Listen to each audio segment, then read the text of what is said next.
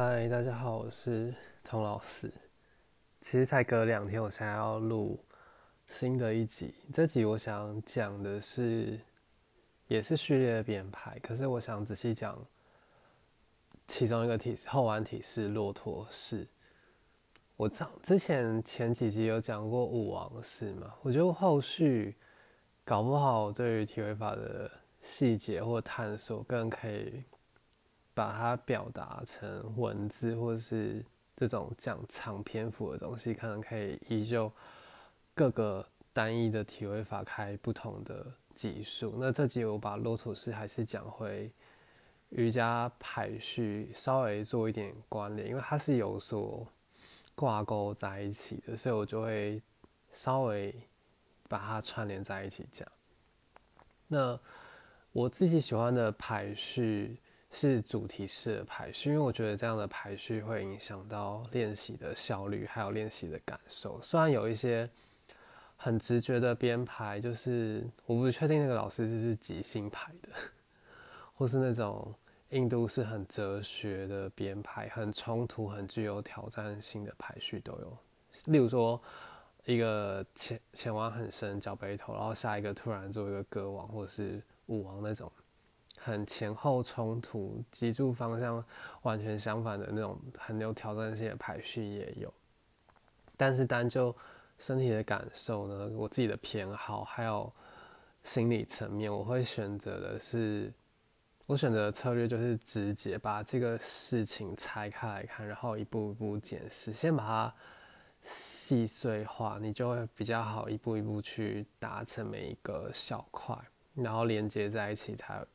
比较轻松，你不会觉得一次去挑战一个很大的东西。这也是我希望他在心理层面上对于学生比较好入口。我对自己要做这样的练习，也不会有太大的反感，或是要很大的勇气去克服。说我今天要爬起来练习，因为我相信你光是要鼓起勇气，或是提起一个动力出门，或是即使是线上课，或是即使自我练习踏上电视，都已经要花一定的心力了。所以我自己的排序，我不会选择一开始就让它是一个很困难、需要很大的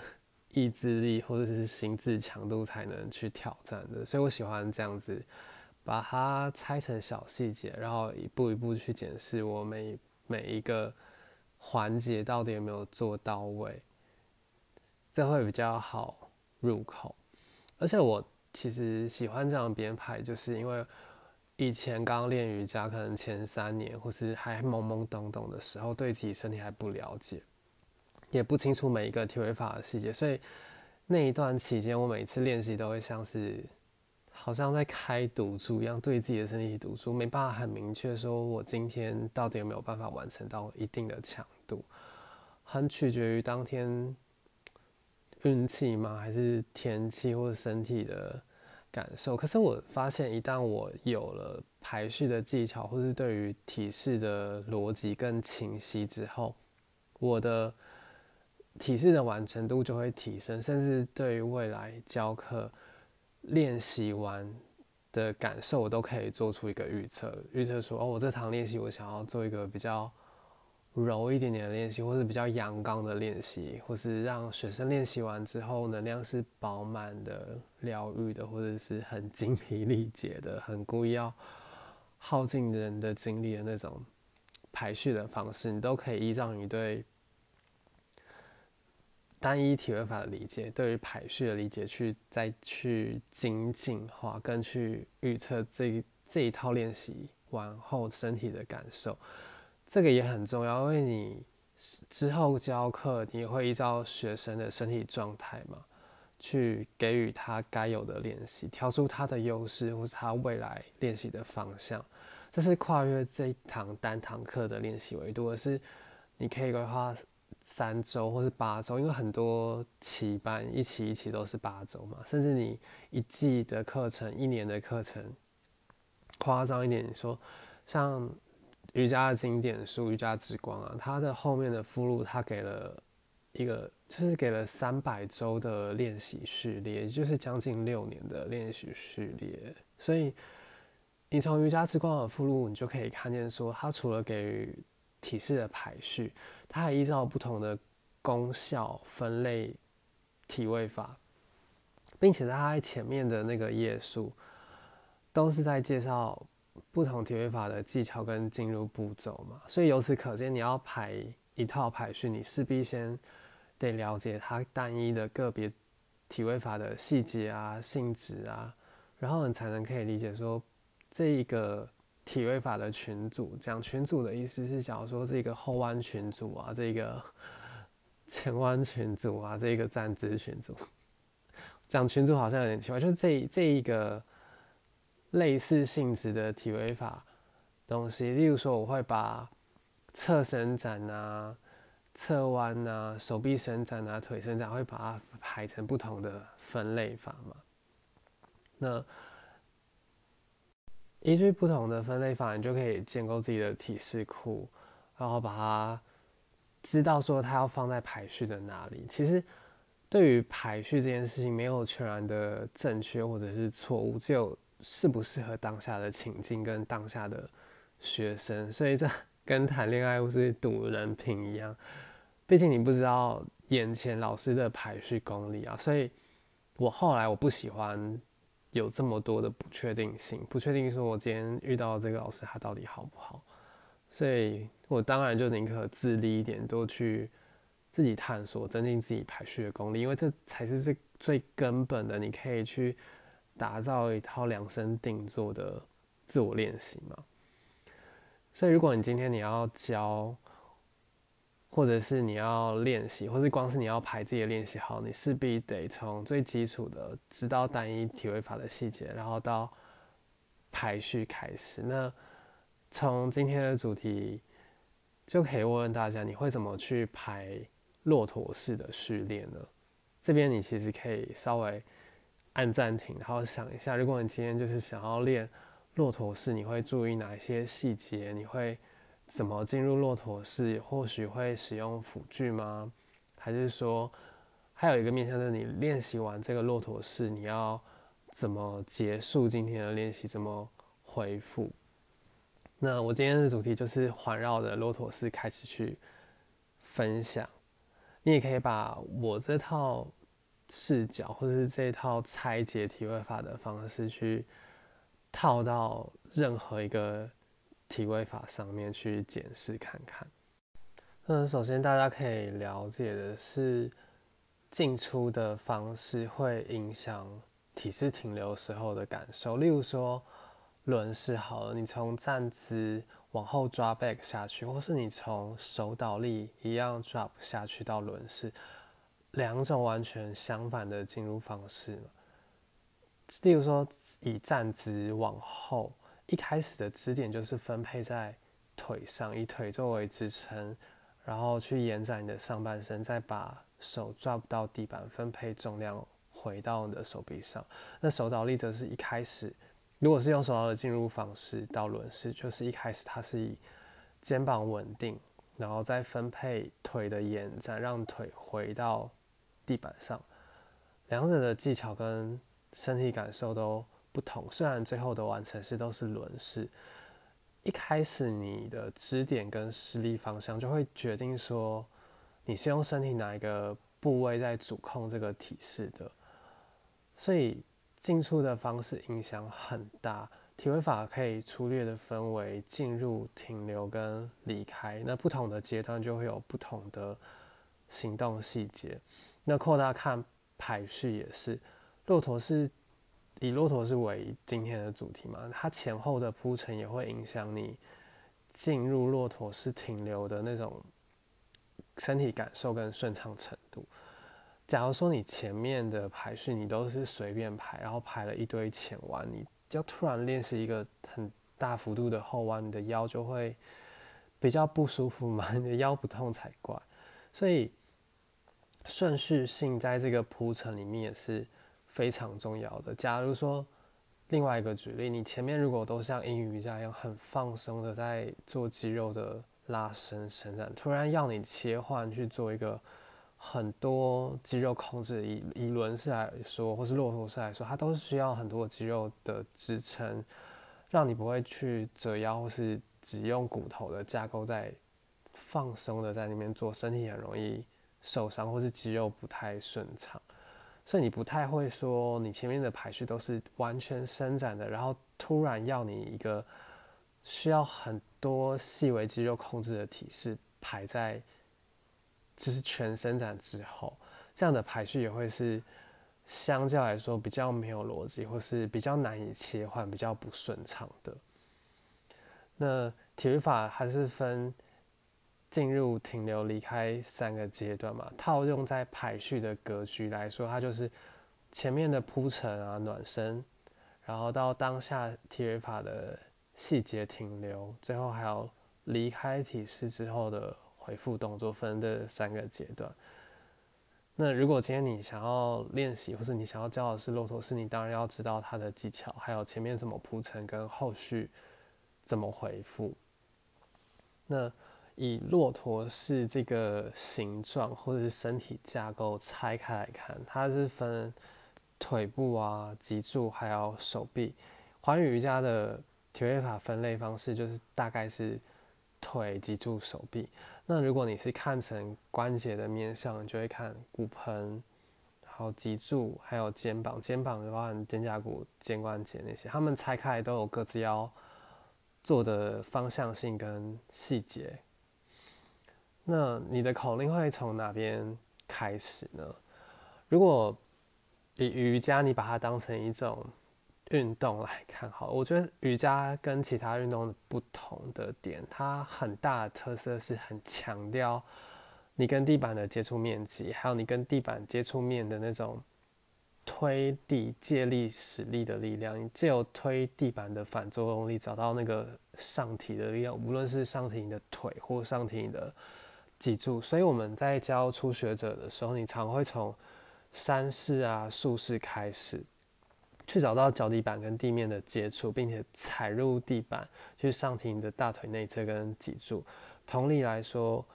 尽管不是初学者，你看手平衡或是手倒立的体式，你也会很强调你的手掌跟地板接触面的关系，还有你的手指关节啊，或手掌的细微关节怎么跟地板有有连接，或像像绑打一样上体的那种感觉，所以。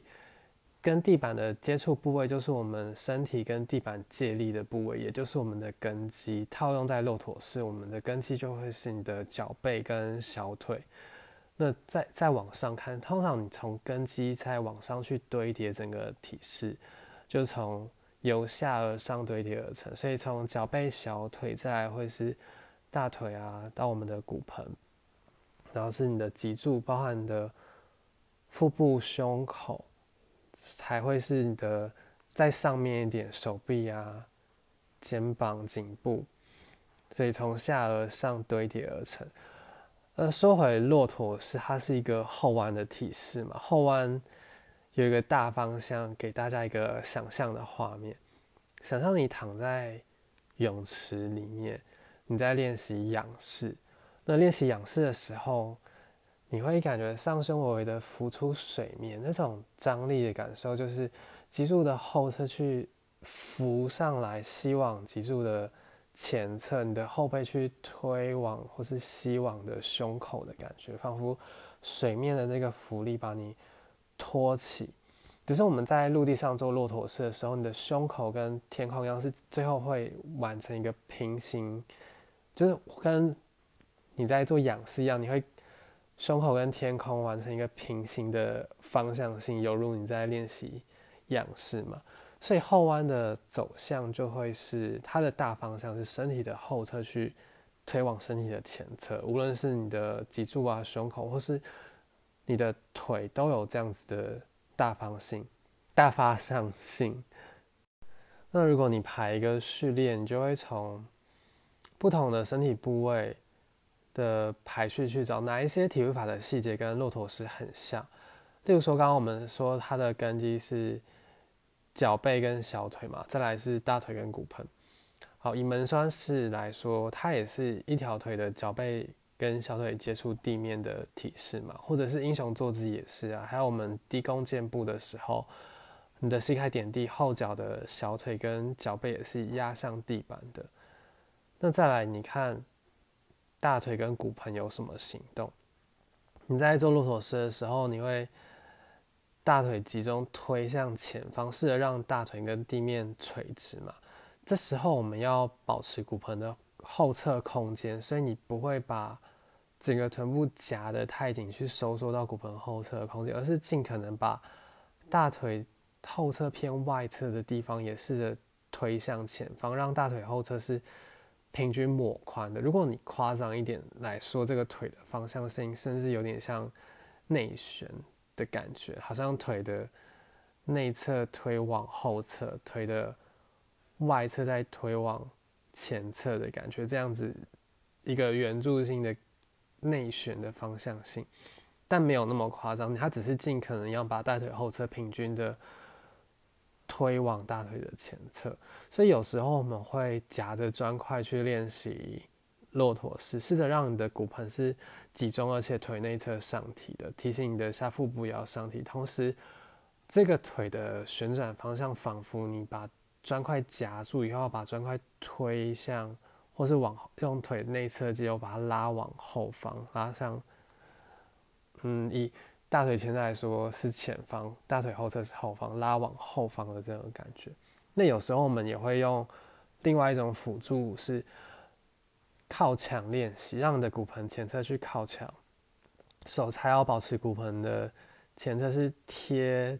在墙上那个角度，让我们的脊柱慢慢的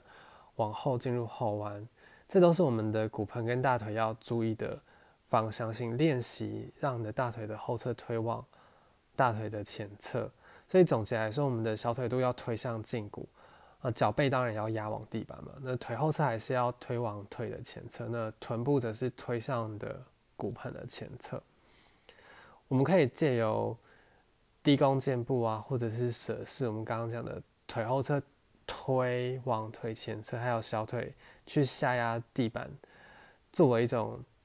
肌肉前面的。的暖身作业，当做我们下肢的暖身。另外，我刚刚讲的那个腿的旋转方向啊，你可以在一些站姿里面找到，例如说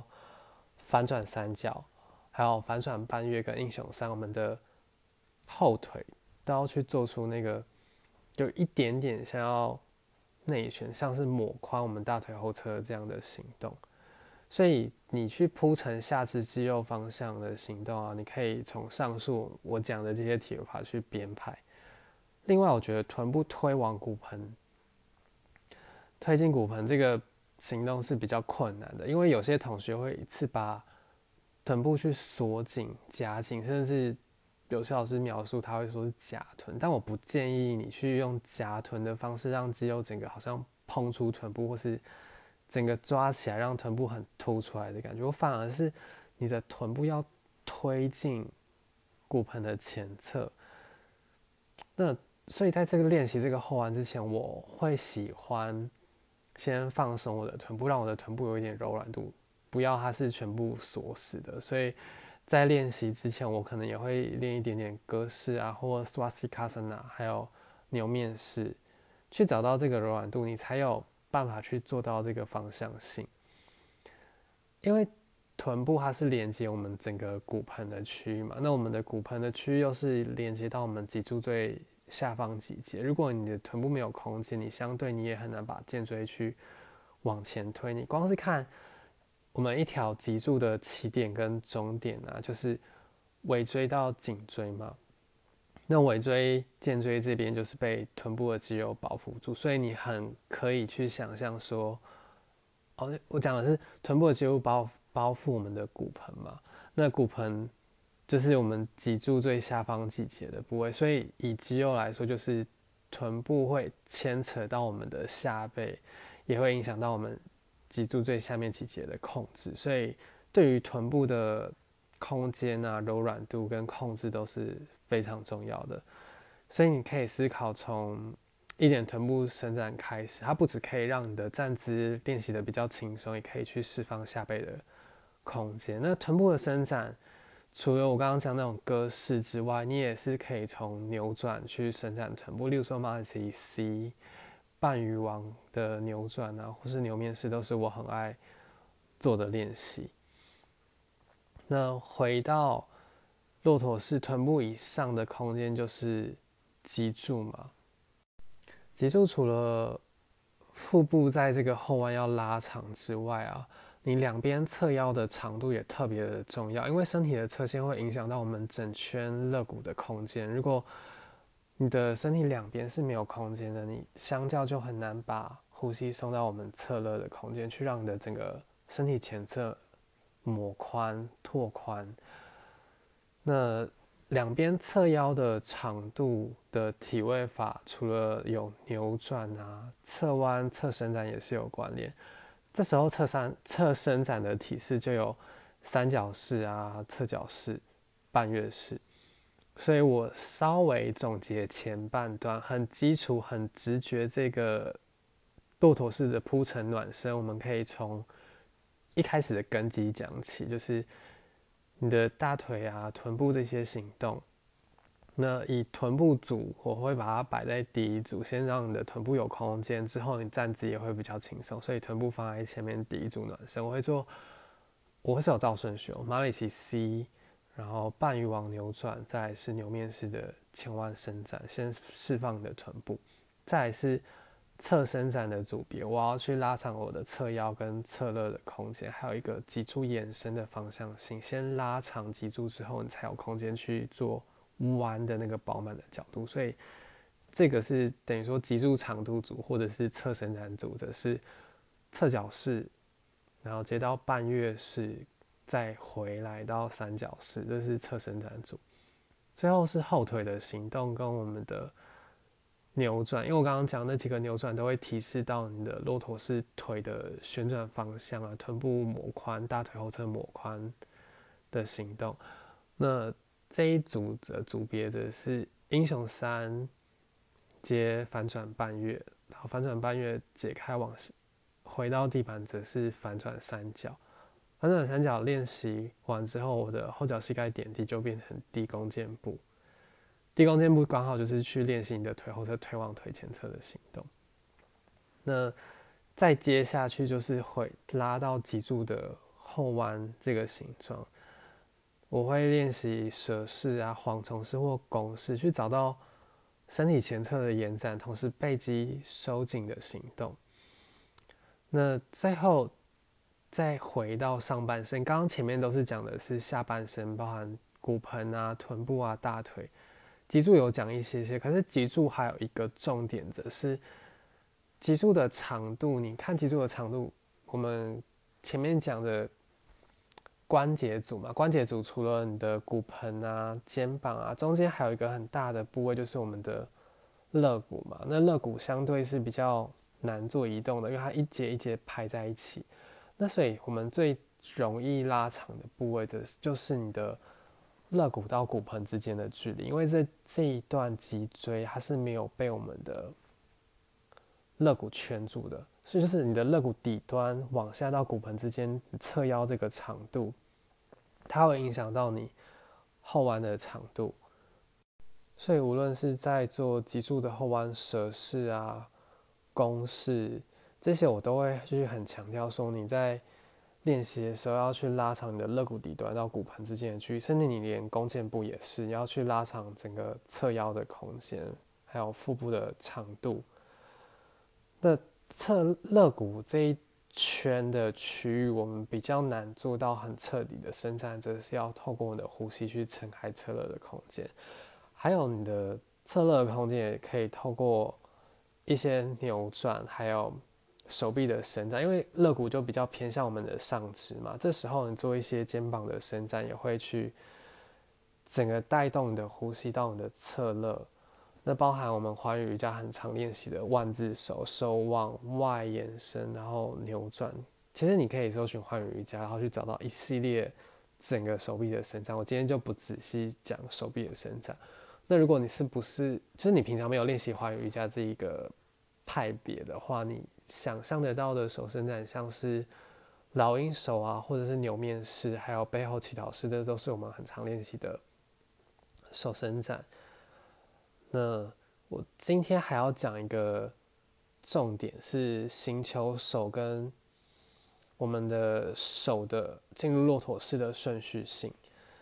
行球手这边用口语描述它的形状好了，就是我们会让你的手掌贴地，然后把你的指尖朝后，用掌根压稳，双手刚好就是在你的肩膀的后方，先把你的手掌压稳了以后，手推，我们会把你的骨盆整个往前坐，所以你的手已经手掌固定好，然后骨盆尽可能向前坐，你的骨盆离你的手臂越远，离你的手掌越远啊。这个肩膀的伸展就会越强烈，因为你会整个去拉宽我们的锁骨，还有我们的整个后背的空间要推往胸口。这个跟骆驼式有很大的关联，因为我们在骆驼式的时候，我们手也会像请求式一样往后去摸住摸我们的脚跟或脚掌嘛。那请求式是从一开始。你的手就已经固定住压稳了，而你的骨盆要整个往前拉。这时候你的手压稳了，骨盆往前的时候，你的侧肋就很像手风琴一样拉开，因为你已经固定住手跟肩膀的位置。你的骨盆往前的时候，你只是把第一个是你的骨盆往前，第二个是你的肋骨底端也会跟着骨盆往前。虽然这说起来。好像跟我前面讲说我要拉长肋骨底端到骨盆之间的距离有一点点冲突感，可是其实并不冲突的。第一个是你要拉长骨盆到肋骨底端之间的空间，那随着你的骨盆继续往前的同时，你的肋骨底端也一样是，这是第二个阶段。随着你的骨盆跟肋骨底端的空间已经拉长之后，你的骨盆还是要尽你所能的往前延伸。然后，因为我们的手已经固定住了嘛，所以你的手这边是没有空间再往后的。假使说你的掌根已经压稳了，所以我们要把肋骨底端再主动的推向前方，借此才去拉长我们整个上胸跟侧胸的空间。或许这边讲的有一点复杂，我把它套用回到骆驼式，大家比较可以理解。骆驼式前面讲说，你的大腿要垂直地面，在膝盖的正上方嘛。那骆驼式我们进入是一开始你会把你的整个脚背、小腿推向地板，然后你可以从手叉腰、臀部继续推往髋的前侧，推往前方。那让你的肋骨底端先上提，远离你的骨盆，先拉长肋骨底端到骨盆之间的距离。这时候还是手叉腰的，胸在慢慢的向后延伸，肋骨也向上向后延伸。到这个阶段。你的手叉腰的后弯是有控制的，并且还有空间，你才尝试让你的手去摸向你的脚跟嘛。当然，有些同学他摸不到脚跟，我会建议你垫一个抱枕在你的脚跟上，你就可以手扶着抱枕，或者是你没有抱枕，你可以有两块砖块手去撑着砖块练习，OK。那如果你的手是已经可以轻松的摸向你的脚跟，那你就可以把你的手去摸向你的脚掌，甚至脚趾。那最多当然就是摸向我们的脚掌或脚趾，这时候手已经固定住了。同时，我们骨盆继续往前推，你要去拉长大腿的前侧，并且骨盆到肋骨底端的距离还是拉长的，所以我们会不断的吸我们的腹部拉往我们胸口方腹，我们要把腹部的所有脏器都吸往的胸口肋骨一样，拉长你的骨盆到肋骨底端的之间的距离，这是。我我没办法数这已经是第几个步骤。如果我把它当成完成式的停留的阶段一，那我接下来要讲的阶段二就是呢，你的骨盆不断的继续往前推，但是因为你的手已经固定在你的脚掌上了嘛，你的手跟上胸已经没有更多的空间在往后了。你已经在这个体式里面，我们认为是你的手压在你的脚掌上，那所以我们要再怎么去创造我们的。侧肋的空间呢？前提是你的骨盆要继续往前推，它很像猫追老鼠一样，骨盆继续往前，那我们的这时候肋骨底端才跟着往前推向骨盆的方向哦。因为你去想，我除了骨盆跟肋骨底端之间，它是一个一个连线，那我的肋骨底端到我的腋下或者到我的肩膀之间是另外一个连线，它分下肢跟上肢。骨盆到肋骨底端，这是偏我的脊柱的下半侧。那我的肋骨底端到我的上胸锁骨，这是脊柱的上半侧。那刚刚前面的你一直不断的上提腹部，都有拉长的下半，可是你的上胸很多同学他好像是锁死的、没有呼吸的空间的。所以，当我们的手掌压稳以后，已经固定好你的肩膀的位置的同时，你要继续把你的肋骨底端再拉远离你的肩膀。所以这时候才会有一个错觉，好像是你要把你的肋骨底端推向骨盆，可是它不是去接近骨盆的，而是我刚刚讲的猫追老鼠一样，你的骨盆持续的往前推，不要让你的肋骨底端追上。可是你的肋骨底端又要继续往前推，去远离我们的肩膀腋下的位置，所以它就会像醒球式一样。这个阶段的同时，我们的后背都是不断的上提去推往胸口的，所以它有一点点复杂，又好像看似互相冲突。这边我稍微读一下艾扬格瑜伽之光，他怎么去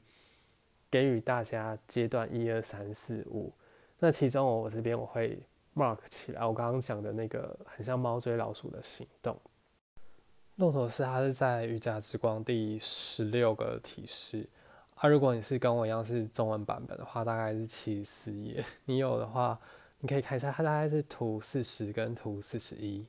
那技巧跟步骤呢，我这边就是朗读这个书上写的哦。他写一跪在地上，大腿和双脚。靠拢，脚趾朝后放在地上，大腿和双脚靠拢。这边呢，它它是蛮进阶的吼，它是让他的腿好像并在一起的，但我们通常会分开到骨盆的宽度啊，这是依照你的能力。那步骤二呢，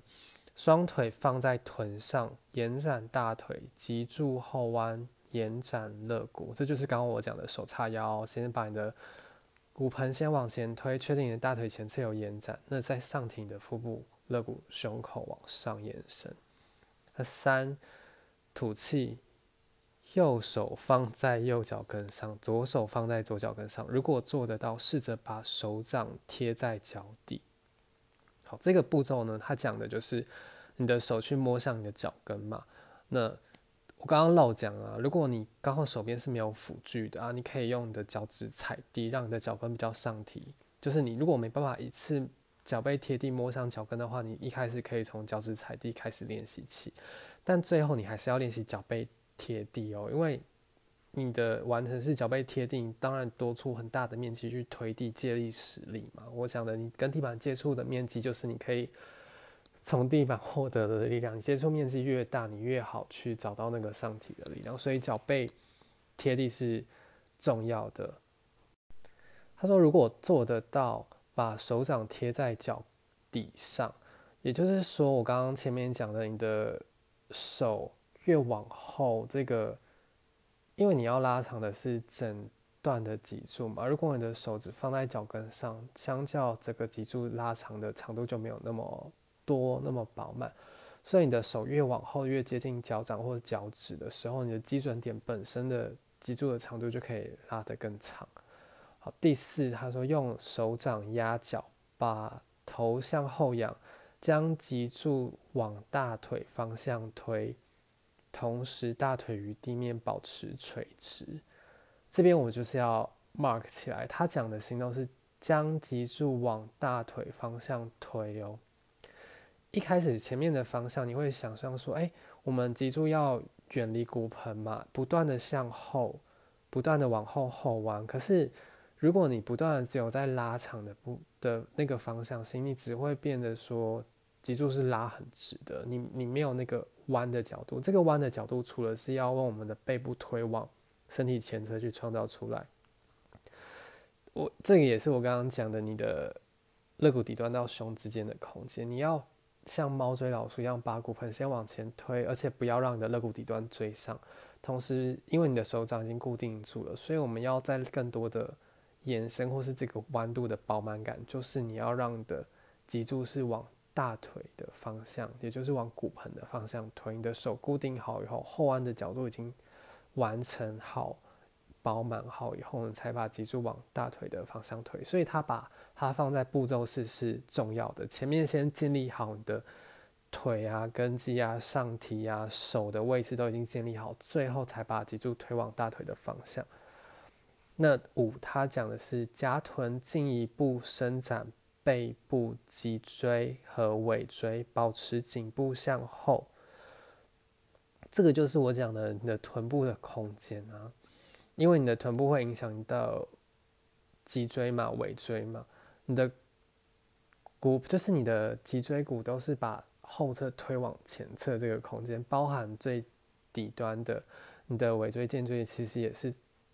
硬硬的往前推往骨盆的前侧，所以是用你的臀部去做控制的。他把臀部放在比较后面也是可以理解的，因为这的确。你在练习的时候，你无论是推地或上提，都很容易自然而然的把臀部想要去夹紧。这时候反而你要试着放松一点点臀部，然后把臀部有方向性的往前推，不要让它去阻碍你整个后弯，或是扯住你的下背。就是你要特别留意你臀部的行动，他特别把它写出来。六。停留在这个姿势半分钟，正常的呼吸。它只是提醒你要记得呼吸，还有提醒你停留的时间。七就是它解开的动作嘛，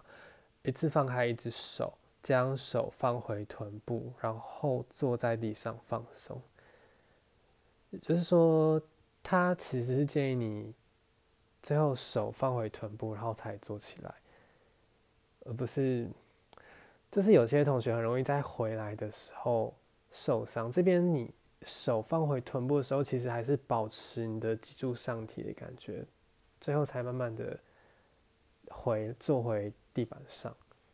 就是你回来的时候，你其实还是要保持肌肉的控制，而不是直接瞬间放掉，然后就就就软掉。这也是相当重要的。我觉得今天主要讲骆驼式的亮点，就是我在解释星球式跟你骆驼式手的顺序，还有你整个脊柱是分成骨盆到肋骨底端怎么处理，然后肋骨底端到我们的肩膀怎么处理，并且还有你的手是作为一个基准点，这边就是你的手跟你的。骨盆都都各是这个体式的基准点，然后怎么去运用你的骨盆的行动跟你的手推，还有脊柱的方向去继续建构整个后弯的行动。因为其实我以前练习骆驼式的时候，其实有一段期间会觉得，那时候我还不太会控制我臀部的行动方向，我没有练习那么多站姿的细节，所以我常练习完觉得下背是紧绷的，或是臀部抓很紧。然后那时候也没有那么注练习环宇手臂的伸展动，所以我那时候肩膀的开展度没有那么好，没办法那么拉宽我的胸口，或是找到我侧肋的空间。这一步一步就是你在练习体位法的时候，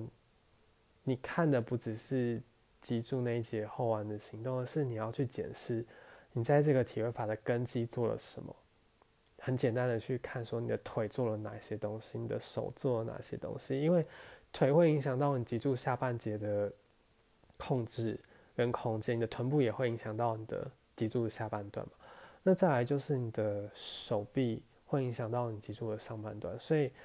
手臂啊、胸口啊、侧肋啊、上胸，这些都是你还要另外去留意的。我觉得这也是环宇带给我很大的礼物，因为它带。给我整个上肢手臂很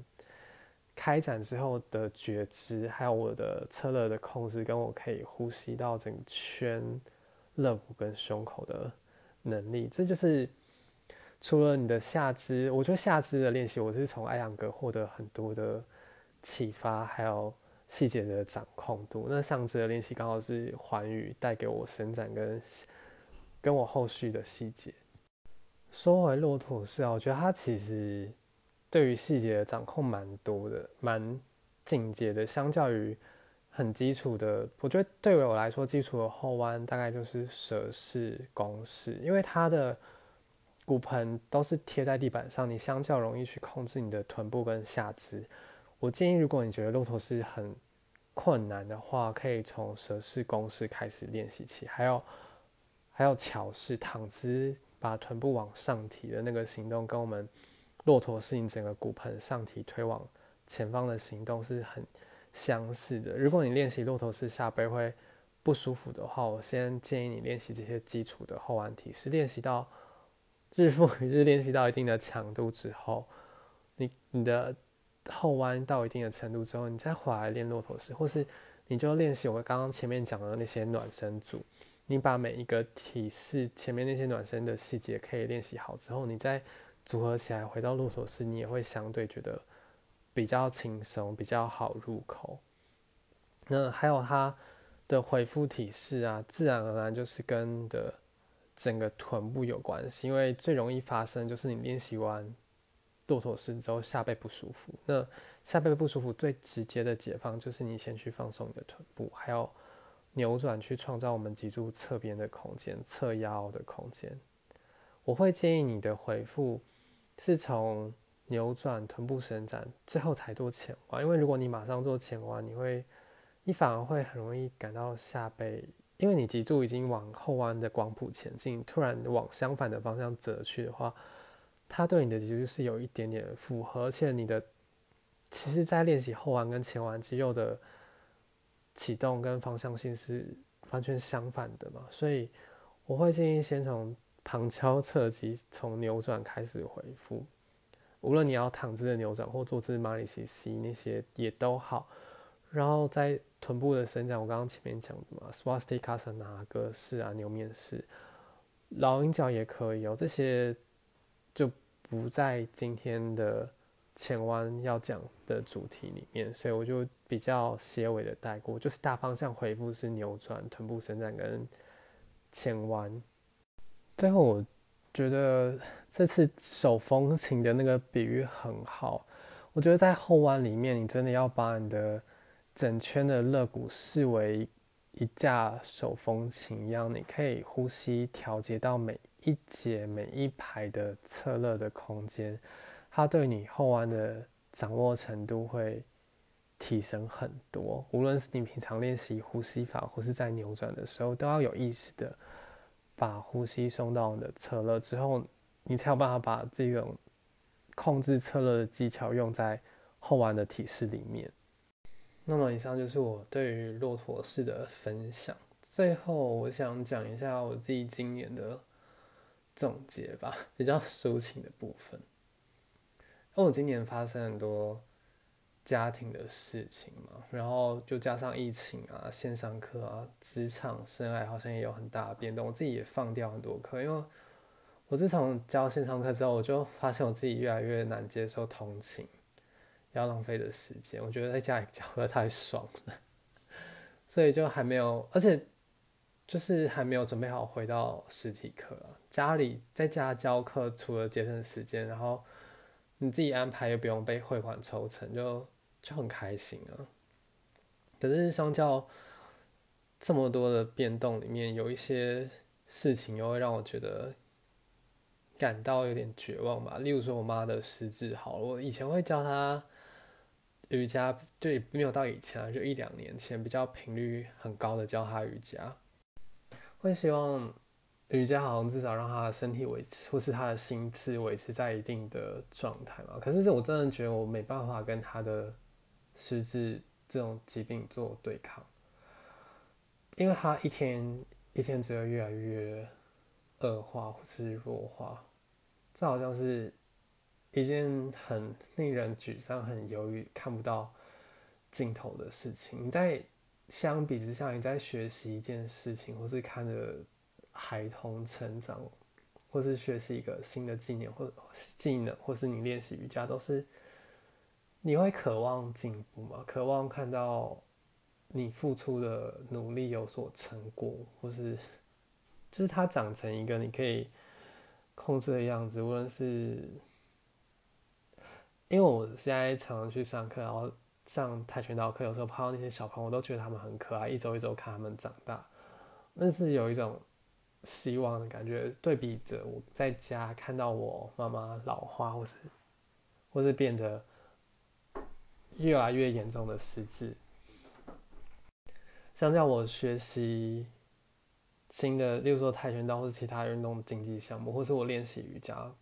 就是从你是初学者，你开始练习，就是希望这件事情越来越好，或者越来越进步，或即使你是你的人生方向，你都希望可以是。上轨道的，我觉得对于这种我我妈妈的疾病，或是我无法改变的整个，从我妈的疾病来说好了，这就是这三年来我面对的这种大疫情时代啊，大家没办法改变，疫情不断的散播，也很像是整个我一直以来面临的那种处境吧。这种时候，你真的很难奢望事情有所进展，或是事情。更优化、变好、进步等等的，你反而会会需要一些东西去固着，无论是日常的仪式感，或者是一成不变的排序也好，或是永远不会进步的某一些题外法也好，这种时候那些不变呢，好像就带给我有一些安全感。可是这其中又有有所变动的部分，例如说。我感觉到我的体力在，当然随着年龄，我不知道大家有我几岁，就是我可以感觉到我的体力没有以前高中的时候或是刚练瑜伽的时候那么那么好，然后白头发变多，或者是因为我本来从高中就有白头发，硬要硬要说自己没有很老，我从以前就有白头发，只是现在白头发更多，可能跟我烦恼的事情有关系，然后到。就是皮肤的状态，整个心智的状态，感可以感觉得到那种老化。我觉得好像这整年就是跟我妈相处，就像是冥王星一样，因为冥王星代表的是毁灭跟新生嘛。我对于我妈妈，她逐渐走向那种。衰弱啊，或者失智更严重的状况，还是好像就是我不断的在看着一个一个毁灭的过程，一个很缓慢的毁灭的过程，它变成我不熟悉、我不认识的样子。然后我也在面对我自己的老化，可是这当中我很试着想要学习新的技能，或是很试着在我的职场上或是瑜伽上面精进。我在这种。变与不变，还有我渴望、渴望维持原状、渴望有安全感之间挣扎吧，你知道吗？所以我觉得能够越来越清晰的看见体位法的细节，相较是一件相对容易或相对幸福的事情，因为我在我的生命里面，或是家人的状况里面，我。没办法从中看到一个相对光明或是清晰的样貌样态，我反而就只能试着从这这些体会法的细节，或是身体带给我的，去感觉到其中的安慰吧。所以我很难很难讲出很多很很正面、很正向的鼓励。我我觉得极尽所能的，我能带给。大家的安慰，或者是带给我自己的安慰，跟喂养我的专业，就是把体位法这件事情看得更更清晰、更精进一点点吧。这是我暂时 目前的瑜伽之道。那就也是祝大家新年快乐，跟走在自己的路上吧。感谢大家新年的。陪伴，最后我还是会在 线上课陪伴大家。如果大家有兴趣看看我长什么样子啊，或是对我讲的 podcast 有任何疑问，你你其实可以去 Apple Podcast 留言，然后是 IG 私讯我。更更直接的方式，你可以报名我的线上课，直接跟我赖咨询，或是讨论你对哪一集有任何看法，也是也是可以直接在课堂上讨论的。我其实一月有打算开一些，在一月应该是第一周开一些免免费的推广课，可以关注我的 Line 吗？IG，总之我会我会再把资讯抛出，然后会我会想多开几堂开宽的课，在周间的晚上那种十点十一点的时间啊，半夜瑜伽感觉。那就也是就最后就讲到这边，感谢大家的参与跟陪伴，还有听到这里。